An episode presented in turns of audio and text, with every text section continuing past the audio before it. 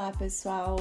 Eu sou Gisele Borges, sou psicóloga e estou aqui mais uma vez no nosso canal Doses de Psicologia para fazer uma reflexão com vocês.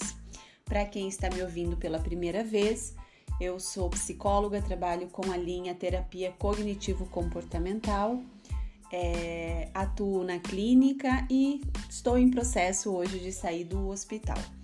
É, trago para vocês sempre reflexões que possam ser colocadas dentro da vida real, né? Da vida como ela realmente é. é num linguajar que a gente possa entender, sem muitos termos psicológicos, né? Dentro da profissão. E para quem quiser me acompanhar nas redes sociais, eu estou lá no juscelie.psicóloga. Então vamos lá. Hoje eu quero trazer para vocês uma reflexão é, e um pouco de conhecimento sobre um dos transtornos mais comuns e um dos transtornos que mais aparecem no consultório, que é o transtorno de ansiedade generalizada. O que, que é importante nós entendermos aqui rapidinho? Ansiedade, ela não é uma doença. Ansiedade é uma emoção. Sabe quando a gente fala em alegria, em tristeza, quando a gente fala em angústia, né? Quando a gente fala em nojo, nós estamos falando em emoções. E quando nós falamos em ansiedade, nós estamos falando uma emoção. O que acontece é que dentro dessa classificação dos transtornos mentais, nós temos alguns transtornos que derivam, né, que surgem a partir da emoção ansiedade. Então, quando nós falamos em transtorno de ansiedade, ela é um, um nome, né, de uma classe de transtornos. Nós temos transtorno de ansiedade generalizada, nós temos as fobias que estão dentro das ansiedades, nós temos o transtorno de pânico, nós temos o transtorno de ansiedade de separação, nós temos o transtorno de estresse pós-traumático, então, só a nível de conhecimento, é dessa forma que funciona a classificação. Então, entendamos: ansiedade não é uma doença. É, transtorno de ansiedade generalizada é uma característica de uma ansiedade desregulada que está causando prejuízo no funcionamento da pessoa, certo? Entendido isso, vamos lá.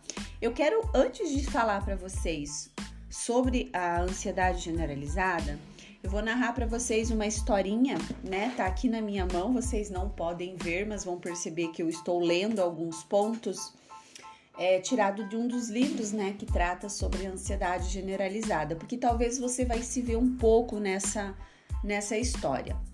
Então nós temos aqui Rebeca, que é afligida por ansiedade, sentimentos de incerteza e preocupações acerca de sua eficácia profissional, tanto no trabalho como em casa.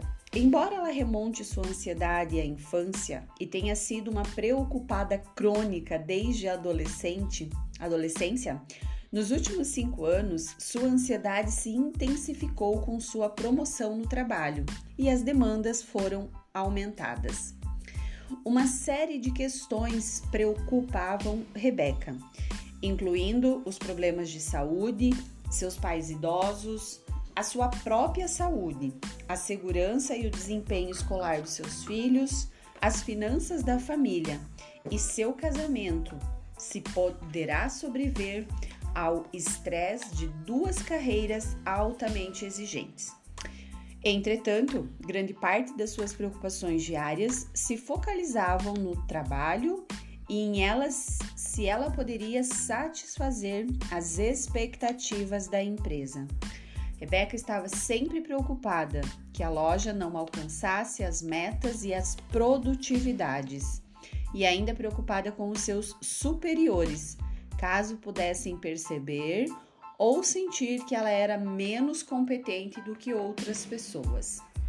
Rebeca tinha uma crença central que movia sua ansiedade relacionada ao trabalho de Rebeca e dizia respeito a dúvidas sobre a sua competência, ela temia que outros pudessem perceber sua incompetência ou que ela falhasse e isso revelasse para todos a sua vulnerabilidade.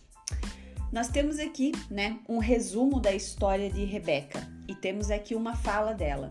Esse trabalho é muito estressante para mim. Eu não sou talhada para ser uma gerente de loja. Minha incompetência se tornará óbvia para todos e eu não tenho o que é preciso para fazer esse trabalho. Ela se sentia tensa e no limite a maior parte do dia de trabalho, mas infelizmente os sintomas ansiosos a seguiam até em casa, porque ela se sentava e revia todas as atividades do dia, a fim de avaliar o seu desempenho. Rebeca tinha questões como: será que tomei a decisão certa? Lidei bem ou não com aquela situação? Ela pensava sobre a sua agenda, o sono era muito interrompido por ansiedade e preocupação, dormia uma média de 5 horas por noite, demorava para conseguir adormecer e achava super difícil de relaxar. Tinha sinais de que a sua saúde física estava em declínio, é, hipertensão arterial, síndrome do intestino irritável, humor alterado, Embora Rebeca não abuse de álcool nem tomasse nenhum medicamento prescrito, tinha uma alternância entre uma animação e uma sensação de depressão.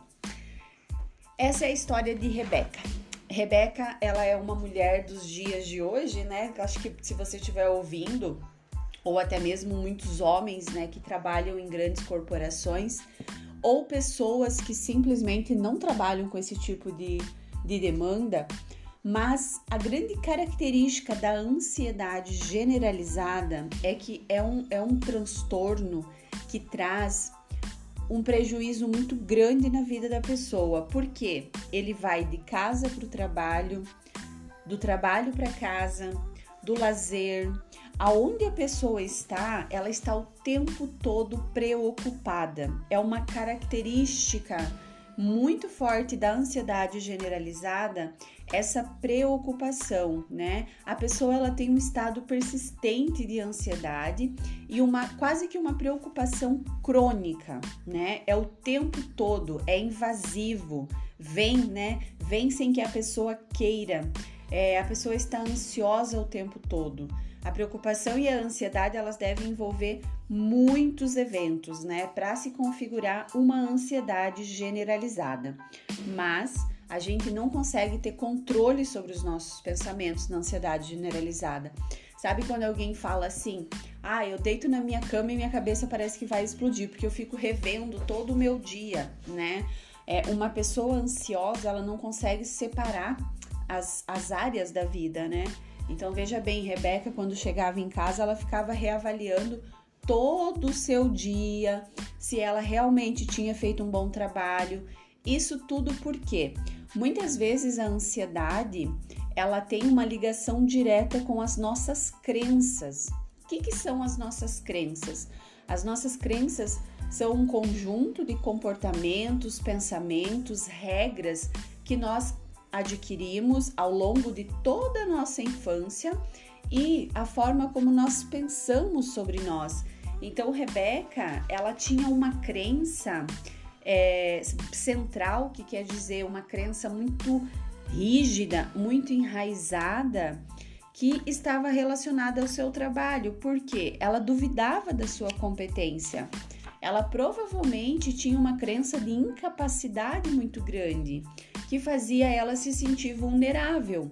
E ela fazia com que de alguma forma o trabalho dela fosse muito bem feito para que as pessoas reconhecessem isso e ela pudesse manter escondida a vulnerabilidade que ela sentia ao perceber que ela era é, incapaz, quando na verdade ela não era incapaz, né? Tudo que ela fazia prova para nós que ela tinha uma competência muito grande, mas a ideia dela sobre ela é de que ela era uma pessoa incapaz.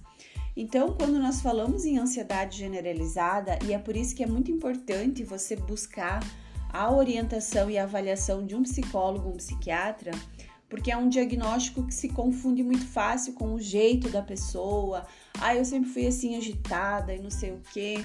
Ah, eu sempre fiz um monte de coisa de uma vez só. Mas você dorme bem? Mas você não sofre prejuízos com isso? Você não se sente fadigado o tempo todo, né? Para isso, uma boa avaliação vai te ajudar. O que acontece muito é que às vezes as pessoas elas vão buscar ajuda, né? Dizendo que não, eu tô um pouco ansioso e tal. Depois que a gente faz um acompanhamento, algumas sessões, ou até mesmo depois que se entra com a medicação, aí a pessoa fala assim: nossa, só agora eu consigo ver o quanto aquilo prejudicava a minha vida. Por isso que é muito importante fazer um bom diagnóstico. Quando nós falamos em ansiedade generalizada, nós estamos também falando de pessoas que consideram muito difícil controlar qualquer tipo de preocupação. É, essas preocupações elas vêm tanto relacionadas ao presente quanto ao futuro. A pessoa está o tempo todo preocupada que alguma coisa pode acontecer, pode ficar mal feito, alguém pode sofrer, alguém pode adoecer e isso está ligado é, a toda a questão trabalho, família, amigos e a própria pessoa. Pessoas com transtorno de ansiedade generalizada, elas têm uma inquietação, uma sensação de estar sempre com os nervos à flor da pele, elas estão sempre fadigadas, uma dificuldade de se concentrar, sabe aquela coisa assim, me deu um branco, deu um apagão na minha mente. Normalmente há uma irritação constante, uma tensão muscular, existe uma perturbação no sono. É, em alguns casos, a gente precisa ressaltar que alguns, algumas questões fisiológicas, né? Algumas questões do nosso organismo devem ser levadas em consideração. Então, pessoas com problemas de tireoide, né, pode desenvolver ansiedade, por isso que precisa ser feito uma boa avaliação. Certo, conhecendo então um pouquinho sobre o transtorno de ansiedade generalizada, um transtorno que causa muita aflição, muita é, angústia no paciente, porque é como se ele tivesse um botão da, da preocupação que tivesse o tempo todo ligado. O que, que eu faço então, Juscelie? Primeiro, busque, se você se encaixou um pouco nisso daqui que eu tô falando, busque uma avaliação, né? Faça uma avaliação. Se você não pode nesse momento fazer uma avaliação, procure organizar é, e colocar limites no seu dia. Tentar, né, dentro da sua realidade, eu não sei qual é a sua realidade, a sua possibilidade, mas deixe o seu trabalho lá no trabalho. Quando você chegar em casa, Tente se desconectar do trabalho, tente fazer as coisas na sua casa, se você tiver filho, família, se você mora sozinho. Tenha uma organização, né, uma rotina para você seguir aquilo. É muito importante que você faça uma higiene do sono, se desconecte de telas, computadores, televisão, pelo menos uns 30, 40 minutos antes de você ir dormir. Tenha uma alimentação leve, Use chás, né, que ajudam para você induzir o seu sono. Pratique atividade física regular, pelo menos umas três vezes na semana. Se você puder caminhar uns 30 minutinhos, isso já vai te ajudar muito. É, diminua consumos de café, para quem é aqui da minha região, chimarrão, todas essas coisas que acabam tendo um certo estimulante, para que você possa desacelerar. E sempre que você perceber que você está muito ansioso, questione os seus pensamentos, né? Eu sempre falo aqui, nós não podemos acreditar nos nossos pensamentos. As nossas preocupações, quais são válidas e quais não são válidas. Só que isso, você que está me ouvindo, eu sei que é um processo difícil de fazer e às vezes só com a ajuda do profissional, porque nós temos técnicas e conhecimento para poder aplicar isso.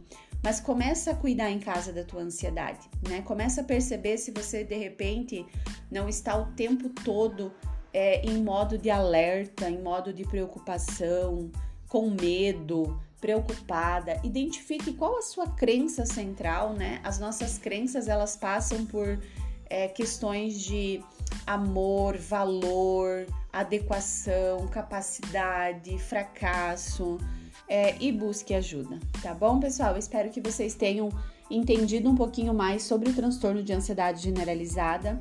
Entendam que isso aqui é um resumo, é algo muito informal, né? Esses não são é, os únicos critérios diagnósticos. Se você se encaixou, se você percebe que sua ansiedade está prejudicando a sua vida, vai fazer uma avaliação. Eu tenho certeza que vale a pena, tá bom? É, que vocês possam realmente ter aproveitado, refletido e me deem um feedback se isso aqui está é, sendo bom para vocês, para quem está ouvindo, vai lá na ou deixa um comentário, ou você pode ir lá na minha rede social também, manda um direct. A minha intenção é que essas doses, pequenas doses de conhecimento sobre saúde mental e psicologia possa trazer transformação nas nossas vidas.